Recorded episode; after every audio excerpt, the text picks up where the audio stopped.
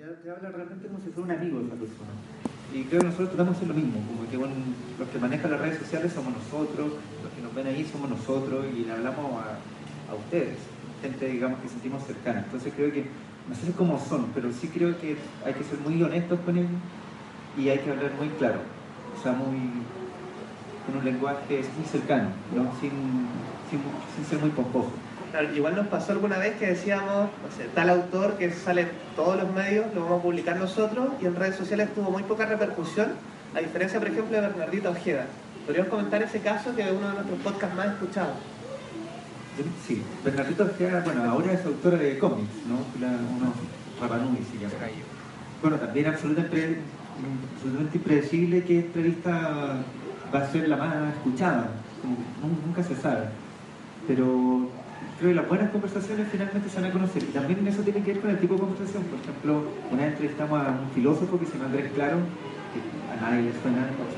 ¿Sí? No, también se claro, pero no le suena a nadie. Y el tema que trata en su libro es muy sesudo sobre Walter Benjamin, muy complejo. Sin embargo, la conversación que logramos tener con él fue tan amena, tan clara que cualquier persona que se acerca a ese podcast comprende el libro y creo que puede ser una puerta de acceso para comprenderlo mejor. Entonces, por eso creo que tiene que ver con la manera de tratar los temas.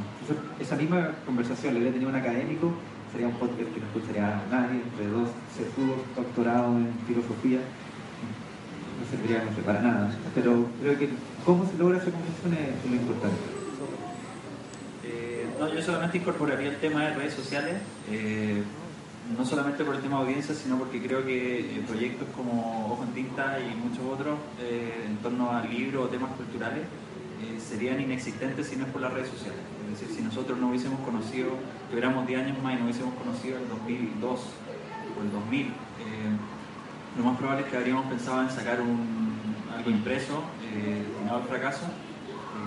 las redes sociales son, digamos, el, el canal, digamos, por donde nosotros no solo difundimos contenido, yo diría que no, ese no es el objetivo principal de las redes sociales, sino que es donde conversamos con nuestros seguidores. Eh, y eso ha sido gratificante para nosotros en el, último tiempo, ver cómo, eh, al menos con el programa de televisión, podemos dialogar con las personas. Eh, generamos principalmente en Twitter lo que se conoce como contenido transmedia, es decir, que no solamente hacemos referencia a los temas que se abordan en el programa, sino que eh, incorporamos nuevas temáticas eh, eh, con los libros que ahí se comentan y los temas que se abordan. Súper, ahora voy a hacer preguntas específicas a cada uno de nuestros distinguidos panelistas. por ejemplo, juguemos Ignacio a que yo soy presidente de la República, ¿ya? Lo que es súper probable, y te designo ministro de Cultura. O te pongo a cargo de la dirección de bibliotecas públicas. Tú, Ignacio, hoy día, con todo el poder y los recursos estatales, ¿cómo fomentarías la lectura pensando en un público infantil y juvenil? ¿En qué está fallando el Estado hoy? Pequeña pregunta. primero. eh, no sé, nunca me había planteado eso, aunque sí ya me habían dicho en otra charla que si iba para este camino yo quedé como algo en shock. Creo que ahora hay que dar el espacio de difusión hacia los jóvenes. Los jóvenes ya cambiaron de ser este lector pasivo que les contaba el lector activo. Ellos saben lo que quieren. Y siento que el, gran problema que suelen tener es que los mayores lo, lo miran en menos. Dicen, no, los chicos no saben qué quieren, se están perdidos. No, en realidad sí. Ellos saben lo que quieren y creo que algo de difusión es como lo que nos han estado dando nosotros, el espacio.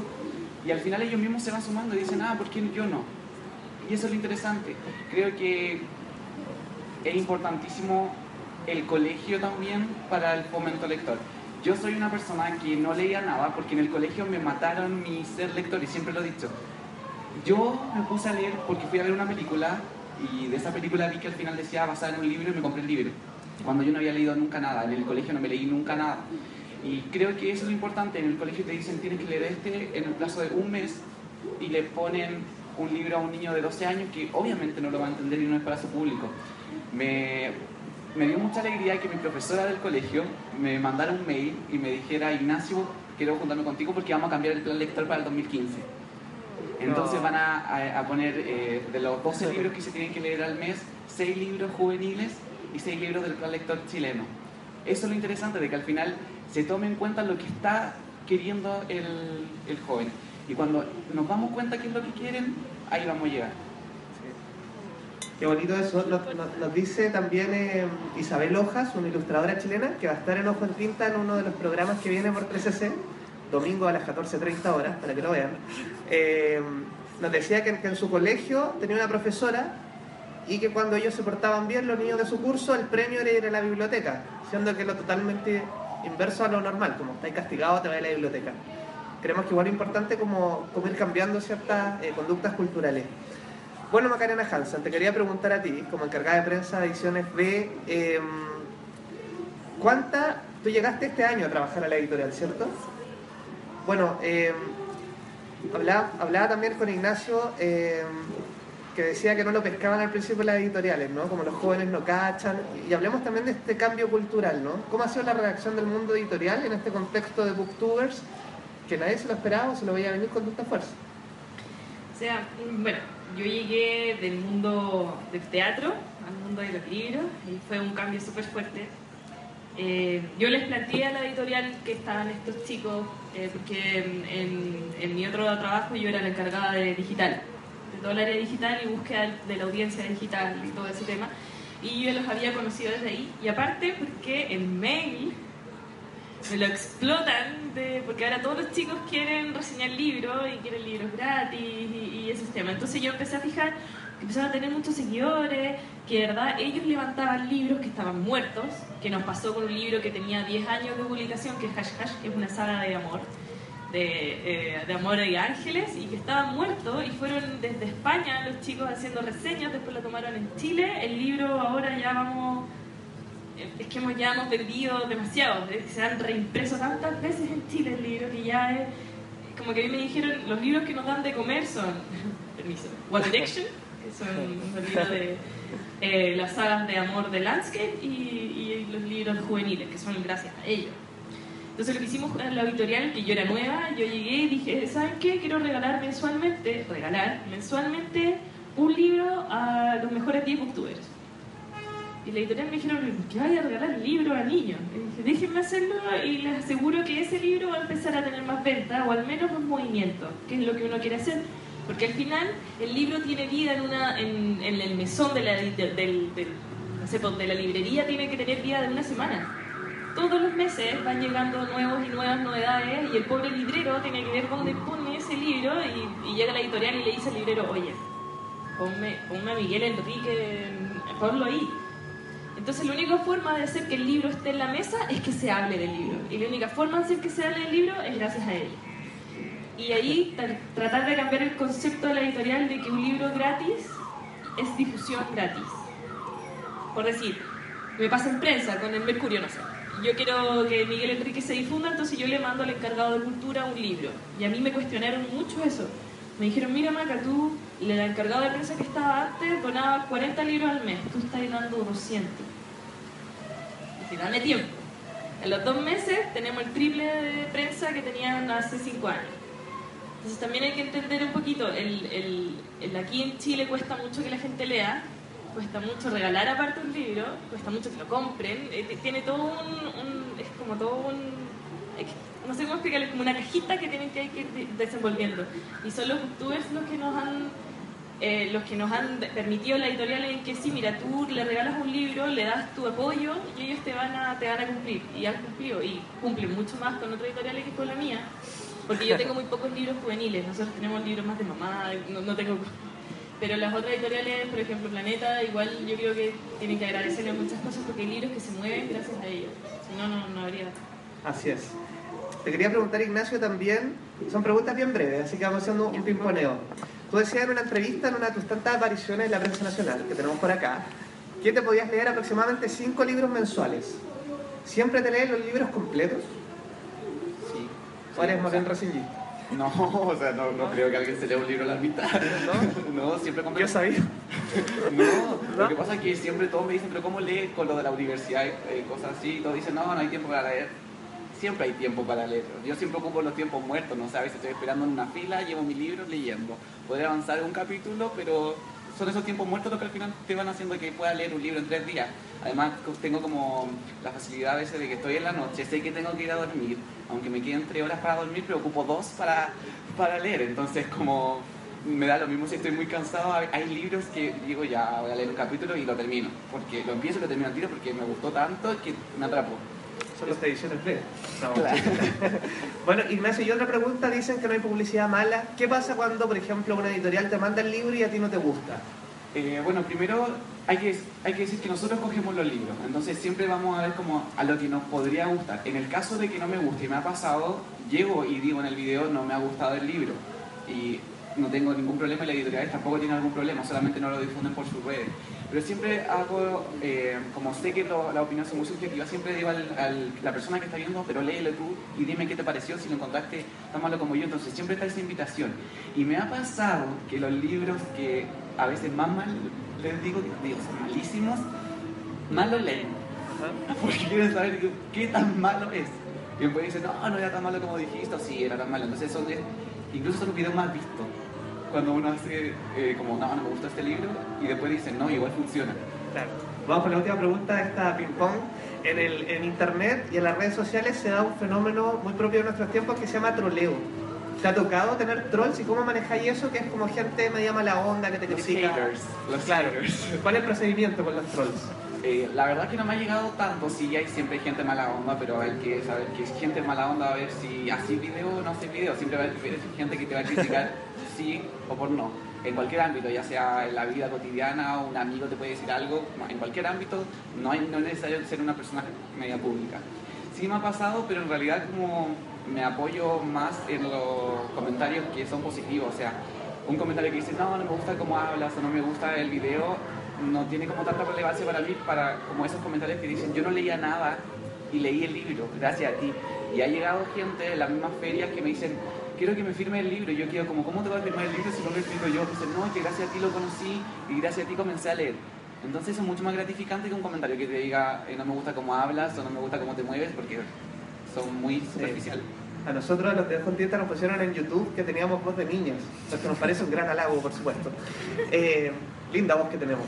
Pablo y Patricia, les quería preguntar sobre, eh, ah, sobre la era digital, ¿no? Nuestro proyecto partió con cero pesos, sigue en cero pesos, pero ¿cómo evalúan el tema de la colaboración en la era digital? ¿Cómo ha sido la experiencia y cómo la proyectan con esta cultura del Creative Commons, del retweet buena onda, del diseño gratis, etcétera?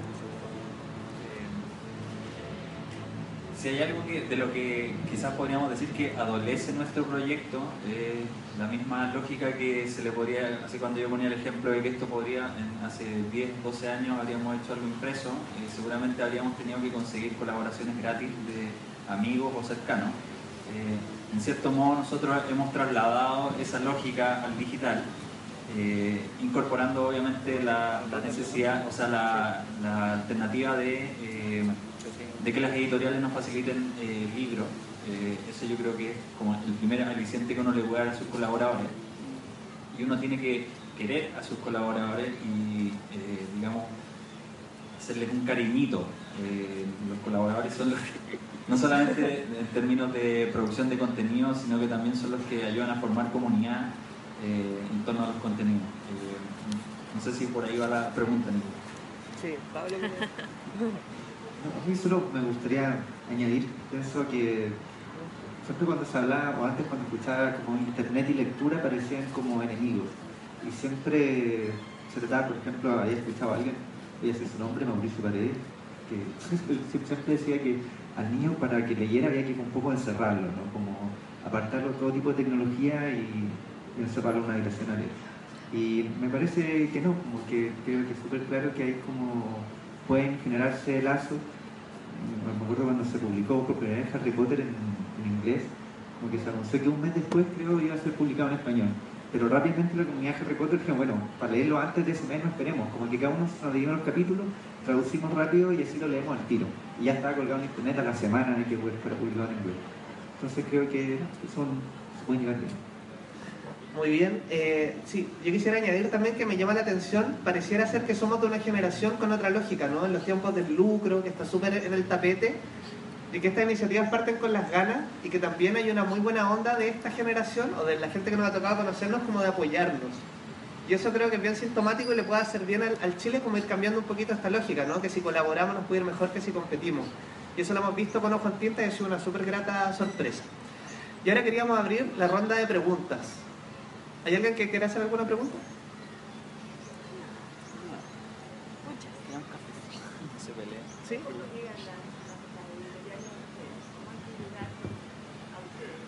¿Cómo llegamos?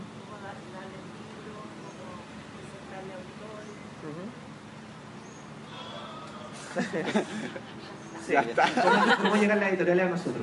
Eh, ¿Cómo llegar a ustedes? O sea, yo, por Nosotros, in- inicialmente, nosotros acudíamos a las editoriales. Eh, es decir, nosotros se nos ocurría, como decía Pablo al principio, nuestras elecciones de entrevistados eran capricho. Era, entrevistemos a Leonardo Sangüesa. eh, pero por conocimiento, no por no. Algunas editoriales, o sea, de algún modo, lo que tú nombraste, por ejemplo, son transnacionales, nada más. Estas otras editoriales no son. Sí, la- mía, ¿Cómo llega? Porque a- a- ustedes no van a llegar porque no estamos de moda o no estamos en, el- en los, en los medios tradicionales. A mí me interesa que, que mis libros estén donde ustedes. ¿Cómo hago yo? la- las vías de comunicación, efectivamente, a nosotros nos llega contactos editoriales.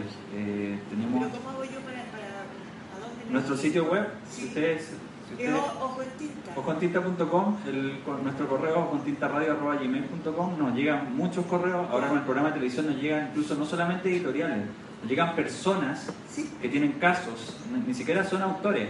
Una señora que dice que, que nosotros en una sección del programa son bibliotecas anónimas, es decir, personas que muestran su biblioteca, que no tienen que tener muchos libros ni libros valiosos, sino que su experiencia con sus libros. Y hay gente que nos ha dicho, porfa, entrevisten a mi esposo, que él tiene tal historia particular con los libros.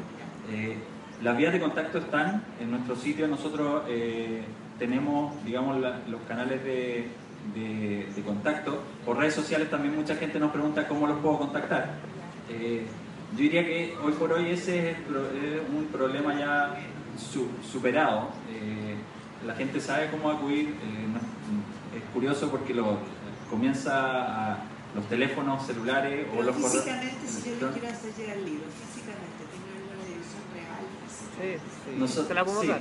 Ya, La Sí, pero una de las características Lo mismo tú. Una de las características de nuestro proyecto es que sigue, sigue siendo un poco inorgánico. Eh, nosotros no tenemos oficina, eh, yo tengo mi empleo, Pablo tiene el suyo, Nicolás tiene el suyo. Eh, nosotros Felices. precisamente grabamos en distintos lugares de la ciudad porque no, no lo hemos institucionalizado en cierto modo. Entonces, cuando hemos hecho sorteos, los pasan a retirar a mi oficina o la de Pablo. Es súper, eh, digamos, eh, artesanal. Me gustaría agregar que efectivamente creo que pasa con las grandes multinacionales, o sea, no SNP, pero sí Planeta, Random House, que Ah, es fácil obnubilarse, digamos, como, claro, una gran editorial te puede mandar ejemplares todos los meses, mucho, bombardearte con, con mails, que uno los ve en prensa, pero hay editoriales chicas que sacan cosas muy valiosas que a veces pasan desapercibidas. Nosotros al menos creo que estamos, estamos muy pendientes, digamos. vamos a la feria del libro, a la primavera del libro, estamos, estamos pendientes de lo que está pasando, así que prestamos nosotros una particular atención. Ahora por supuesto que mejora mucho más es que las mismas editoriales nos empiezan a contar lo que están haciendo y no, no, el libro, qué sé yo. Pero parte de los tres siempre hay una, una atención a eso. No sé, de parte de Ignacio. ¿Cómo contactarte, Ignacio? Bueno, soy a una opinión similar con ellos. eh, tengo el mail, que es por donde eh, me pueden contactar. También partí como que yo con una editorial le dije cómo fue golpear la puerta y me dijeron, ¿qué es esto? Cuéntame de qué se trata. Y me dijeron ya. Otra me dijo no. Y después, meses después, me dijeron, hola, volvimos. Pero sí, también tengo todas las redes sociales. Me han llegado editoriales que me dicen, hola, queremos hablar contigo por Twitter o por Facebook. Dame tu número y ahí nos empezamos a contactar. Sobre todo mail y, y teléfono es lo que más ocupo. Súper. Yo les quería hacer una pregunta a ustedes, todo este encuentro que, nos parece bien, valioso. ¿Hay alguno de ustedes que tenga alguna iniciativa de fomento lector que le gustaría compartir con nosotros, como para aumentar la red? ¿O de, o de qué sectores vienen? ¿Nos podrían contar como... Paco, sí. trabajo en Providencia, el Café de la Articela. Eh, acá porque básicamente me parece que es un poco necesario. Entonces, eh, quiero armar un club de lectura y hay varias cosas que hay que hacer. Claro. Ese Yo estoy comenzando con No, el y estoy haciendo un experimento con mi hermana que no lee, entonces estoy como viendo cómo eh, hacerla leer. Estoy haciendo estas pruebas con ella, estoy grabando, ahora me pidió un libro que está súper de moda y se lo compré, así que estoy como viendo viendo como consejos que más puedo hacer, o plan B, plan C, hasta lograr como que lea y hacer que le guste, no por obligación. ¿Cómo se llama tu canal de BookTube? Para Eh, verlo? envuelta en palabras. Envuelta en palabras. Qué bonito. Sí. ¿Aló?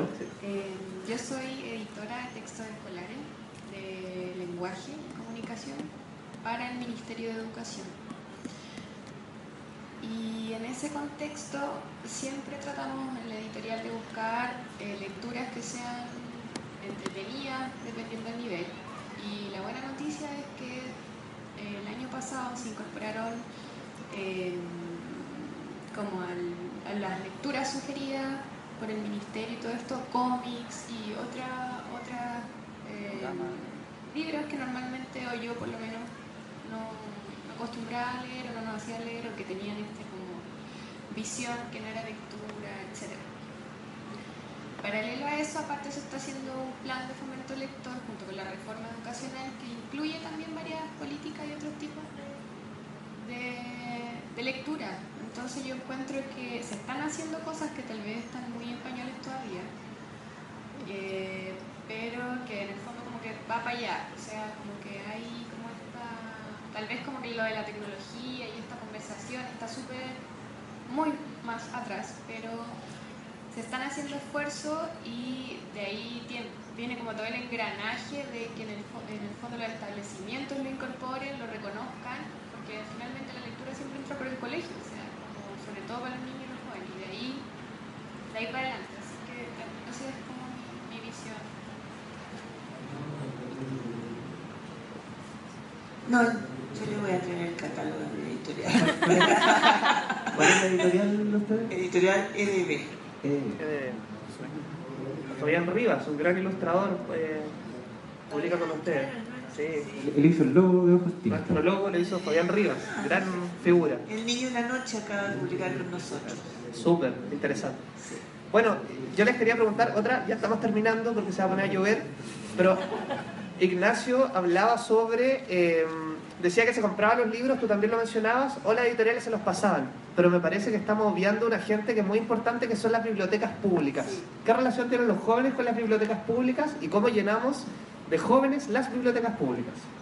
Eh, la verdad sí, hay un- una desinformación tremenda con las bibliotecas públicas. Eh, mi amiga, que también tiene un canal que siempre hago ella, ella estudia bibli- biblioteconomía y documentación y siempre dice lo mismo. Siempre me llegan comentarios de que la gente no, no puede leer porque no tiene dinero y dónde dejan la biblioteca y siempre tiene ese atado con la desinformación. Pero sigue grande y por eso nosotros desde marzo de este año, sí, marzo, eh, empezamos a tener eh, charlas en, la Biblioteca Viva. Tuvimos en la Biblioteca Viva Alameda, Vespucio, eh, después empezaron a hacer en diferentes vivas, incluso también viajamos por Chile. Y siempre cuando hacíamos estas charlas también eh, hablaba un poco de qué se trataba lo que era eh, la biblioteca y eh, sorteábamos suscripciones para que la gente conociera. Incluso fue súper interesante porque no sé si gracias a nosotros, pero pudimos hacer el nexo de que Biblioteca Viva se consiguiera tan, los libros que estábamos hablando en la charla. Y se hizo el nexo como con editoriales que también nos estaban colaborando y la misma biblioteca te compró los libros que nosotros estábamos hablando. Entonces, cuando terminábamos, si quieren leer el libro, pueden pasar ahora a la misma biblioteca acá a buscarlo si es que no tienen los recursos para poder comprarlo.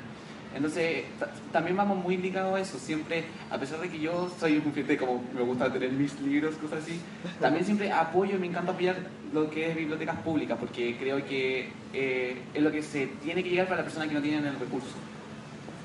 Maravilloso. ¿Quería decir algo? ¿Cuál es la relación de ustedes con el libro? La relación con los ebooks. Más con el libro Sí, sí. Te voy a responder desde el área eh, Ediciones B fue la primera editorial en Chile en tener los libros del catálogo nacional, los transformaba automáticamente en ebook y los vendíamos por eh, por eBay. Pero fuimos los primeros. ¿Y qué pasó? Para poder tener ganancias o algo teníamos que tener, por decir, 100.000 descargas y lográbamos 1.000. muy pocas. Así que solo el catálogo 2013 de todo lo nacional lo convertimos en ebook y los del 2014 lo tuvimos que parar. Porque no, no, al final no salía a cuenta y aparte empezó el tema del, pirateo. Yo no sé si, si Chile está como preparado, es que uno puede descargar el libro, comprarlo y ahí uno se lo puede mandar a un amigo por mail. Así como, mira, tengo el libro y ahí se empieza, yo no sé si... Pero hay algunos, algunos ¿cómo se? Sí, Sí, se pueden escribir, pero es que La antes de tecnología. estar yo yo, antes de estar en el mundo de los libros, yo leía mucho ebook y los, los bajaba y es muy fácil de, de, de, Encontrar un libro.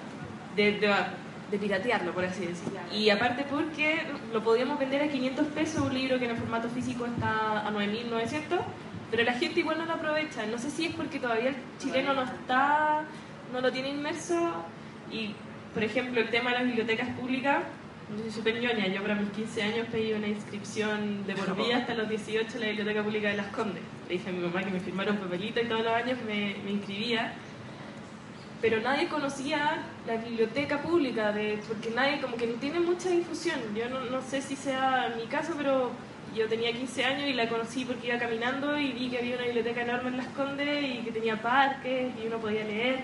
Yo siento que la biblioteca pública se está quedando atrás en catálogo a veces, porque también hay días, en FITSA por decir, en la Feria del Libro, se hizo hace poco, hay un día en que van las bibliotecas y pueden escoger los libros y escogen y al final uno que tiene el libro quizá más bonito o el que es más simpático se lo... Hay, hay, hay tantas cosas que es como por conversación que los libros llegan a la biblioteca que, que siento que falta todavía trabajar en la biblioteca pública, que puede dar mucho, mucho más. Yo tuve, hasta el día de hoy soy socia de, y voy y saco libros porque a mí no me importa tanto tenerlo en mi biblioteca. No me importa leerlo y hay veces que uno va y pide un libro X y no lo tienen. Entonces, siento que la, eh, Chile como que tiene que aumentar más este tema de fomento lector y que bueno que ahora se está, se está tratando, porque todo el catálogo juvenil de, de colegio, eh, eh, hey, yo tuve la suerte de tener una profesora que tenía 10 libros y decía escojan el que quieran. Y ahí yo de, de bruta yo me fui con los de terror. Y siempre leía terror y así, por eso llegué a la, la de las Condes que tenía la, la colección completa de Lovecraft. Y, y, y así, pues. pero yo siento que Chile todavía, desde la mirada no editorial, desde la mirada de un lector, todavía le falta, le falta. Y un gran tema con la mediación, esta es mi opinión, per- perdón que la, la diga, pero hay una gran infraestructura de bibliotecas públicas, una gran red. Yo creo que lo que está fallando es la comunicación. Y ahí le tiro un palo nuevamente a Televisión Nacional, que como canal público debiera tener un rol importante, ¿no? En que los ciudadanos sepan que en su barrio hay una biblioteca pública, por la masividad. Y por otro lado, la mediación. Si tenemos chilenos no lectores y no saben mucho que leer, es súper importante el rol del bibliotecario y también de los medios de comunicación. Entonces ahí tenemos una pega que entre todos debiéramos, y yo creo que de a poquito estamos aportando entre todos los que estamos acá en esta sala.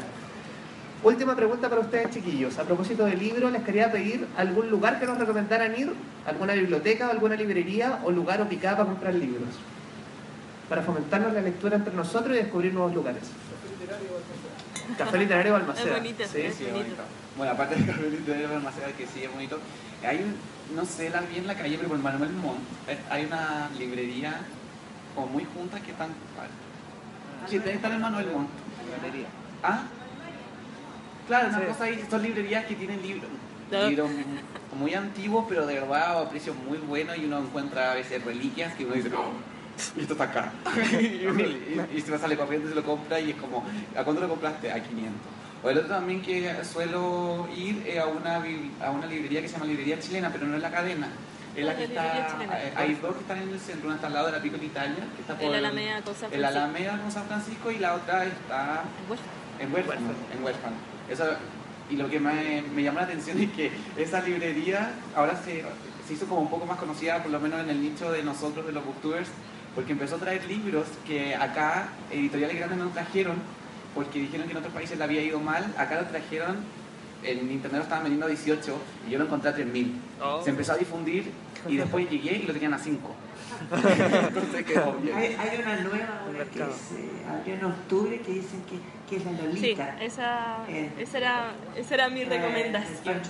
Sí, es una librería de autor Sí. que es totalmente diferente a que tú vayas a la Antártica, a la feria, porque la Antártica te pone 10 libros de, de Stephen King. 20 libros de Simonetti. Y así. En cambio, en la de, en la de Pancho Mat, uno saca el libro y se va, ah, este, y abajo hay otro, y, tú- y hay otro. No están ordenados por... Y él tiene abajo el... Y es una librería que uno tiene que ir con tiempo, uno lo- lo- los lee y te puedes demorar medio, no te van a decir nada, ojéalos, manoséalos, de quizás nos vengan las ofertas como, como la pica de nosotros, que acabas de decirle que van a subir más los precios ahora, pero la, la- la Lolita está súper bonita para grabar y al lado tiene un café, es una librería de, de barrio, de autor, y el otro lugar que no sé si hayan grabado es la que es mi biblioteca, la de Las Condes, que es un centro cultural de Las Sí. Condes. Es súper tiene, sí, tiene, tiene parque, es su- es es súper bonita. Es una librería, eh, es como que la gente va ahí a, a encerrarse hasta hacer la tesis. Como que uno va y puros jóvenes, eh, deberían ir, la- es súper desconocida. Eh, bueno, yo también soy socio de la Biblioteca de Providencia, me gusta mucho, voy a Almaceda, también soy socio acá del Parque Bustamante, así que son muy recomendables. Y para comprar libros me gustan las librerías de viejo, voy a harto Expresa Bio Bio y también en el barrio Italia hay un señor que vende libros muy buenos. Esas dos picadas, recomiendo. Eh, yo trabajo en el centro, salida Metro Los Héroes, eh, está la Metales Pesados. Eh, la recomiendo no tanto porque sean las metales pesados, sino que porque la gente que atiende eh, Son pesados. No, eh, creo que hacen muy buenas recomendaciones. Creo que es gente que ha leído, o sea, que conoce el catálogo que, que tiene la librería y, y- y normalmente disponen de muchos títulos que no se pueden encontrar en otras librerías. Súper. Yo les recomendaría un museo, que me- no es una biblioteca, pero un lugar, el Museo Colonial, que está al lado de la iglesia, iglesia de San Francisco. Que fue increíble como entrar a la colonia, aquí en el centro. Yo lo conocí el año pasado y soy un evangelizador del Museo Colonial para que vayan y pueden leer ahí en el patio también. Bueno, ¿hay alguien que quiera recomendar algún lugar para esta comunidad de lectores? ¿Sí?